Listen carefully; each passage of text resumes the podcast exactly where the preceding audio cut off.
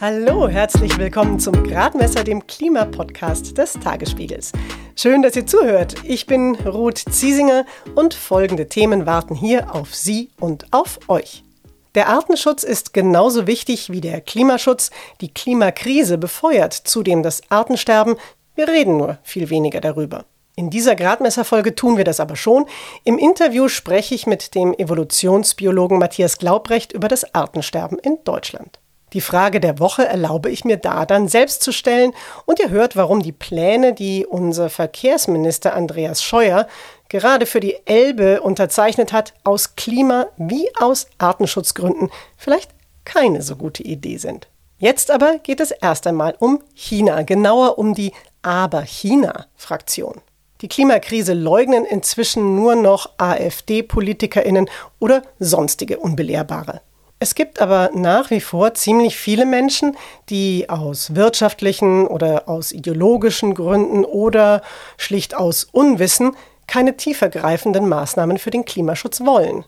Von diesen sogenannten Klimabremsern hört man jetzt immer öfter das Aber-China-Argument. Das geht in etwa so.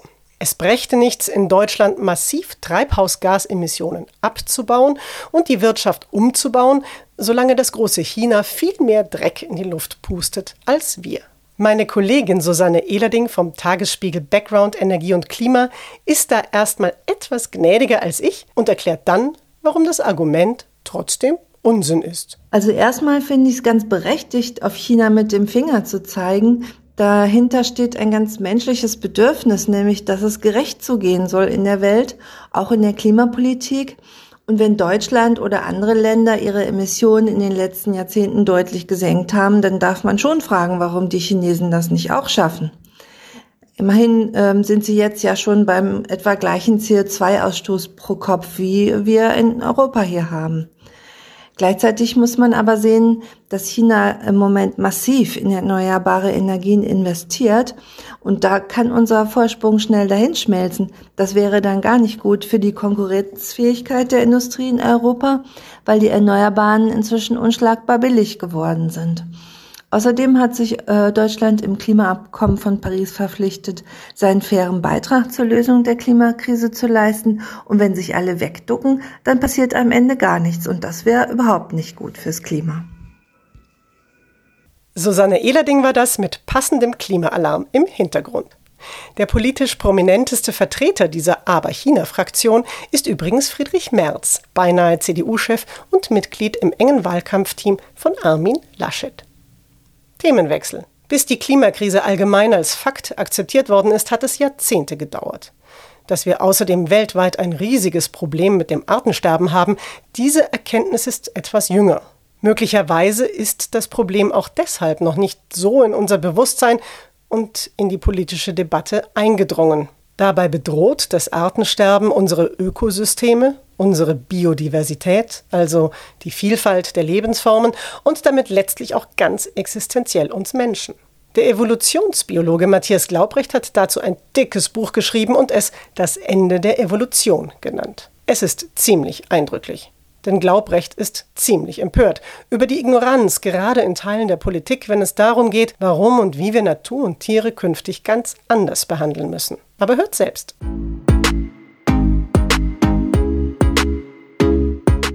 Der Evolutionsbiologe Matthias Glaubrecht hat am Berliner Naturkundemuseum die Forschungsabteilung geleitet. 2014 wurde er Gründungsdirektor des Zentrums für Naturkunde an der Uni Hamburg und in seinem aktuellen Buch geht es, wie gesagt, um das Ende der Evolution, der Mensch und die Vernichtung der Arten. Matthias Glaubrecht und ich haben über Zoom miteinander gesprochen. Den einen oder anderen Knackser bitte ich zu entschuldigen. Herr Glaubrecht, das Artensterben betrifft die ganze Welt. Ich würde heute gerne mit Ihnen vor allem darüber sprechen, was hier bei uns vor unserer Haustür passiert.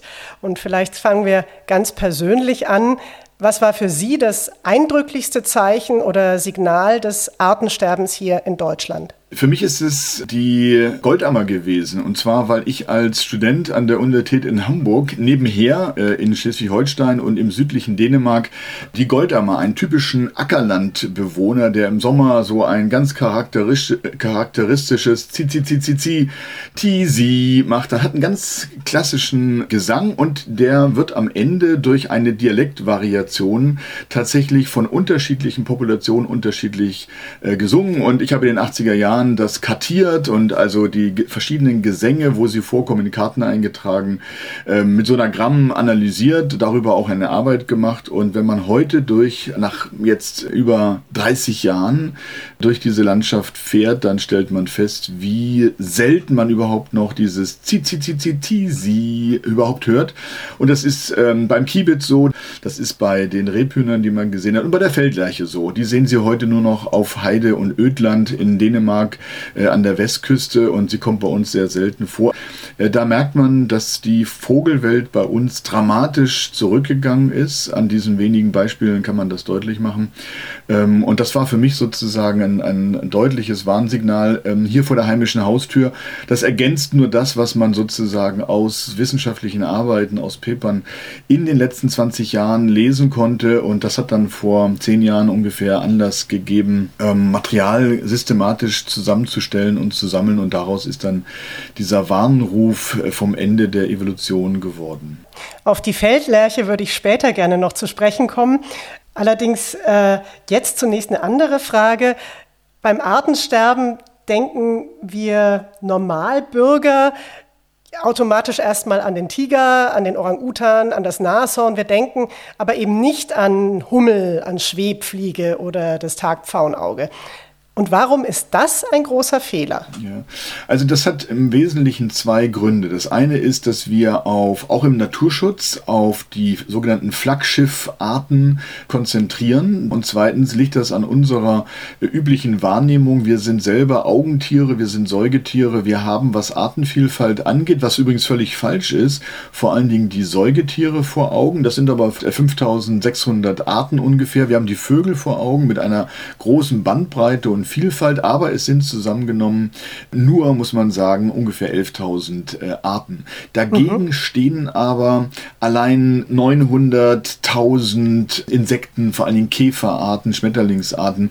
Und dann kommt hinzu, das ist, äh, hatte ich am Anfang gesagt, diese Flaggschiffarten, auf die wir uns konzentrieren. Der Naturschutz hat sehr lange auf diese großen Pandas, auf den Tiger, auf den Elefanten, auf die Nashörner gesetzt, weil man natürlich hoffte, damit äh, die einzelnen Arten, aber auch deren Lebensräume und dann eben damit viele andere Arten zu äh, schützen. Das hat aber die Illusion hervorgebracht, dass wir über wenige hundert ausgestorbene Arten überhaupt äh, reden. Wir wissen von ungefähr 880, 890 ausgestorbenen Wirbeltierarten in den letzten 500 Jahren, also sozusagen seit der europäischen Expansion im Nachgang zu 1492, Kolumbusfahrten nach Westindien. Das heißt, in diesen 500 Jahren haben wir knapp 800, 900 Wirbeltierarten verloren und das hat sehr lange zu der Illusion geführt, wir wollen jetzt verhindern, dass der Jaguar und der Nebelpader und der Tiger auch noch dazukommen, aber wir reden hier über ein paar hundert Arten. Und das ist völlig falsch, denn im Mai 2019 hat dann auch der Weltbiodiversität Biodiversitätsrat davor gewarnt, dass wir in den nächsten Jahren und Jahrzehnten vermutlich dramatisch eine Million Arten einbüßen werden. Und das ist natürlich, da sind es dann vor allen Dingen auch die Insekten und viele andere. Das heißt, wir haben auch in dem Naturschutz dieses Problem der großen Artenzahl, die ausstirbt, unterschätzt. In Deutschland sind in den vergangenen Jahrzehnten rund 80 Prozent der Insekten verschwunden. Also nicht die Insektenarten, sondern die schiere Menge an Insekten ist in diesem Umfang zurückgegangen. Möglicherweise finden das die meisten Menschen gar nicht so unangenehm, wenn dann abends auf dem Balkon weniger Mücken schwirren. Aber abgesehen von solchen Nebenwirkungen, was bedeutet es denn, wenn hier in Deutschland die Insekten aussterben? Ja, genau. Ähm, auf der einen Seite haben wir eben über die Tierarten gesprochen. Da reden wir ja insgesamt über wahrscheinlich acht bis neun Millionen Tierarten. Übrigens die meisten davon, äh, vermutlich 80 Prozent, noch gar nicht wissenschaftlich genau erfasst und beschrieben. Aber wir müssen das unterscheiden von den erwähnten etwa 80 Prozent Rückgang der Biomasse. Das sind sozusagen das Gewicht, das die Tiere, also die Insekten vor allen Dingen, das sind Fluginsekten, auf die Waage bringen. Und das hat man in der sogenannten Krefelder Studie, das war der Krefelder Entomologische Verein, also äh, Insektenkundler, die sehr professionell in einem Verein organisiert, also nicht eine universitäre oder außeruniversitäre Forschungseinrichtung. Und die konnten über 30 Jahre mit viel Engagement eine Studie durchführen und nachweisen, dass in den Sommermonaten, also vor allen Dingen von Mai bis August, äh, die Fluginsekten, die man da systematisch gefangen hat, in den Sommermonaten um 80 Prozent zurück zurückgehen. Das ist dramatisch, weil damit natürlich nicht nur Vögel, sondern viele andere Tiere ihre Nahrungsgrundlage ähm, verlieren. Das sind Fluginsekten, an denen man das nachweisen konnte, konnte, aber es betrifft auch andere Insekten. Und vermutlich betrifft es gerade nicht die Stechmücken, denn die haben ja, ähm, die haben ja Zyklen und machen ähm, also immer Populationsaufbau und Abbau ähm, saisonal durch und äh, in mehreren Zyklen von den Temperaturen, aber auch von der Feuchtigkeit äh, abhängig. Und es sind vor allen Dingen eben äh, Fluginsekten, Insekten wie Schmetterlinge, wie Schwebfliegen, äh, das sind die Hummeln darunter und viele andere. Und das betrifft den Menschen ganz massiv, denn wir leben äh, und hängen von all diesen ganzen unentgeltlichen Ökosystemen, Dienstleistungen dieser Tiere ab. Denken Sie an die Bestäubung, ähm, wenn Sie von morgens bis abends an Ihre Nahrungsmittel denken, vom Kaffee, robuster Kaffee zum Beispiel, wird zu 100 Prozent von Wildbienen in äh, den natürlichen Vorkommengebiet und Anbau Anbaugebieten des Kaffees bestäubt.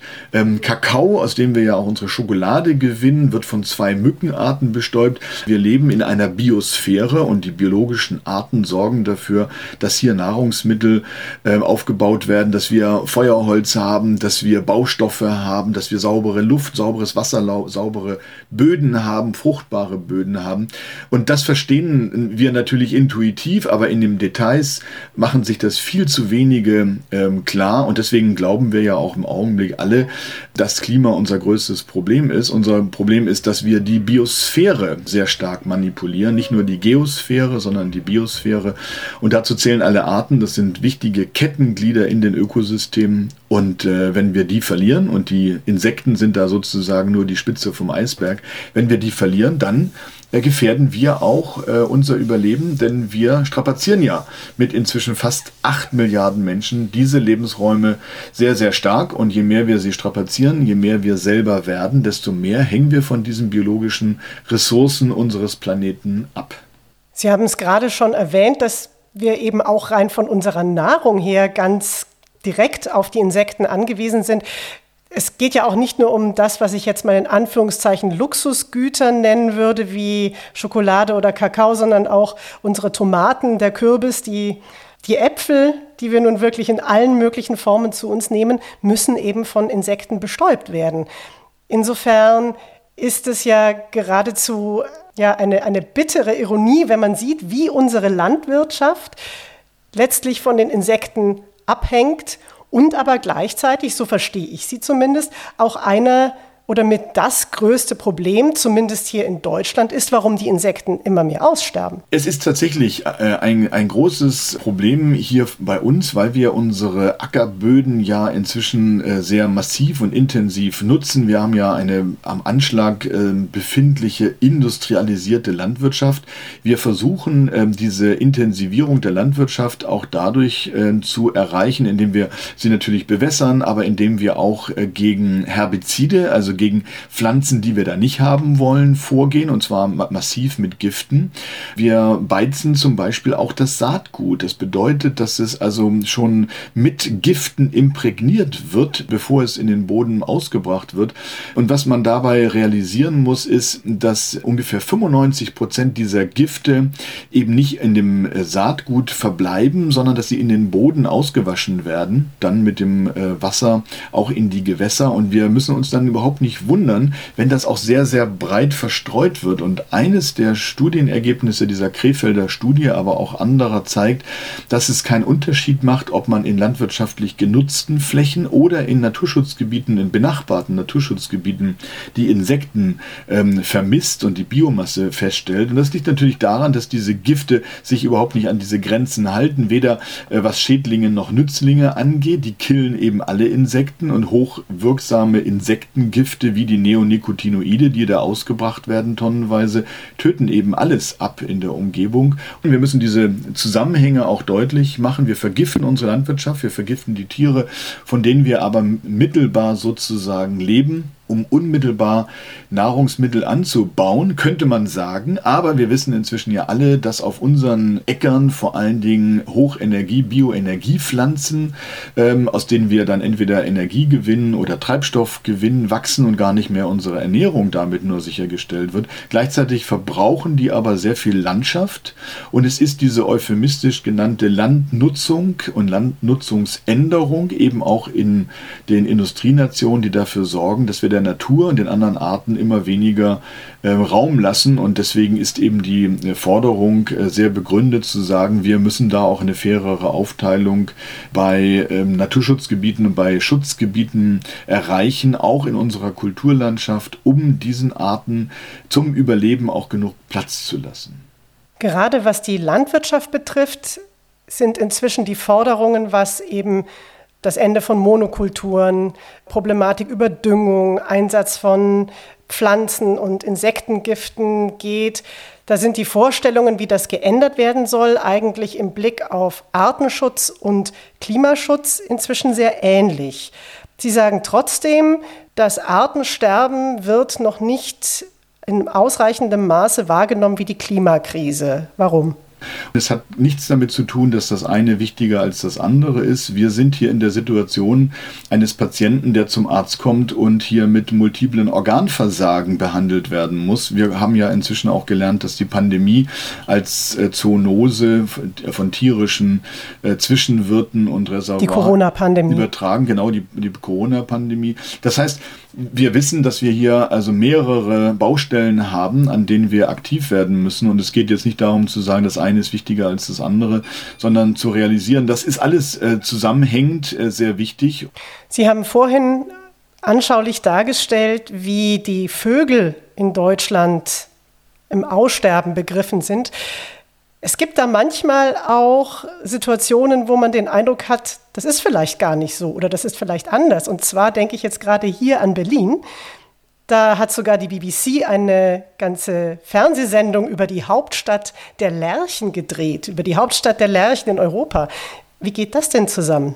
Ja, also ähm, ich schätze die BBC-Filme äh, für ihre Eleganz und ihre technische Raffinesse sehr. Äh, aber ich muss ganz ehrlich sagen, das ist natürlich wirklich im Zusammenhang mit dem Artensterben absolut irreführend.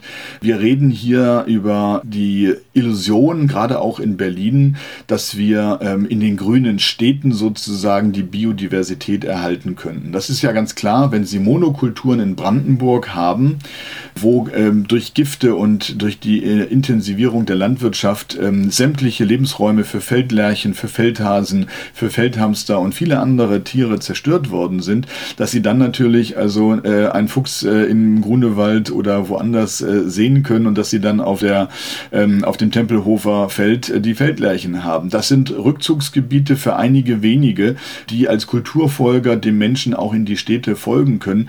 Äh, und es ist eine ganz gefährliche Illusion, wenn wir denken, die Situation ist ja gar nicht gefährlich. Ich habe doch gestern noch in Reinickendorf einen Fuchs gesehen. Ich habe jetzt zum Schluss eine ganz eigennützige Frage. Und es ist mir komplett klar, dass solche Dinge nicht zur Lösung des Problems beitragen. Aber ich hätte gerne mit meinen Kindern auf dem Balkon ein Insektenhotel gebaut. Kann man da jetzt auch irgendwas komplett falsch machen oder ist das zumindest in diesem ganz kleinen Rahmen auch eine sinnvolle Sache? Also ähm, das finde ich eine sehr sinnvolle Sache. Äh, und zwar, weil alles, was Sie sozusagen äh, in der Stadt machen, aber auch wenn Sie sagen, ich habe einen Garten und nicht nur einen Balkon oder ähm, ich betreibe selber einen äh, landwirtschaftlichen Betrieb äh, oder ich habe einen forstwirtschaftlichen Betrieb äh, oder ich überlege, äh, wie ich mich fortbewege, wie ich Ressourcen nutze. Sie haben, wir haben alle tagtäglich hunderte von Gelegenheiten, es anders und besser zu machen. Und, ähm, dazu zählt eben auch, dass sie in ihrem unmittelbaren Umfeld sagen, ich kann jetzt zum Beispiel mit so einem Bienenhotel ähm, versuchen, äh, Brutraum zu schaffen, gerade da, wo eben durch die sterilen Fassaden, ähm, die wir heute mit äh, aus gebäudetechnischen und dämmtechnischen Gründen äh, herstellen, da finden auch dann viele Insekten, auch viele Vögel äh, gar keine Brutraum mehr denken Sie an Spatzen oder an Schwalben, an Mauersegler, die haben es in unseren Städten, die so clean und gestriegelt sind, äh, ausgesprochen schwer. In Berlin vielleicht weniger als in anderen. Natürlich, das ist wie mit dem Bonbonpapier. Wenn Sie die Verschmutzung Ihrer Umwelt verhindern wollen, dann dürfen Sie selber auch nicht das Bonbonpapier auf die Straße schmeißen. Ähm, und das muss man sich klar machen. Und deswegen kann jeder von uns, wo immer er ansetzt, tatsächlich sehr viel dazu beitragen, dass wir äh, diese Artenvielfalt auf der Erde ähm, erhalten können. Und da hilft das Bienenhotel genauso wie vieles andere. Ja.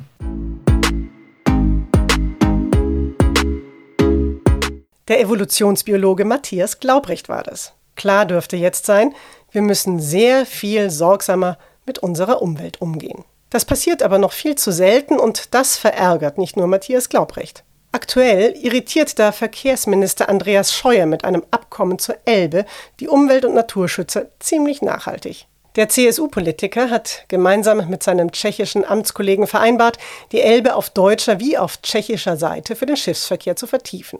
In Tschechien soll, anders als in Deutschland, mindestens eine weitere Staustufe im Fluss hinzukommen. Warum dieser Plan besser überdacht werden sollte, erklärt uns Iris Brunner vom BUND hier direkt vom Elbufer aus. Mit dem Abkommen wird der Druck, auch die freifließende deutsche Elbe auszubauen, enorm erhöht. Denn die Tschechen wollen ja, dass die Elbe bis Hamburg ganzjährig schiffbar ist. Da Staustufen hier kategorisch ausgeschlossen werden, würde der Fluss weiter eingeengt werden und das Korsett würde immer enger geschnürt werden. Diese Maßnahmen helfen allerdings der Schifffahrt wenig, wenn das Wasser fehlt, schaden aber der Natur massiv.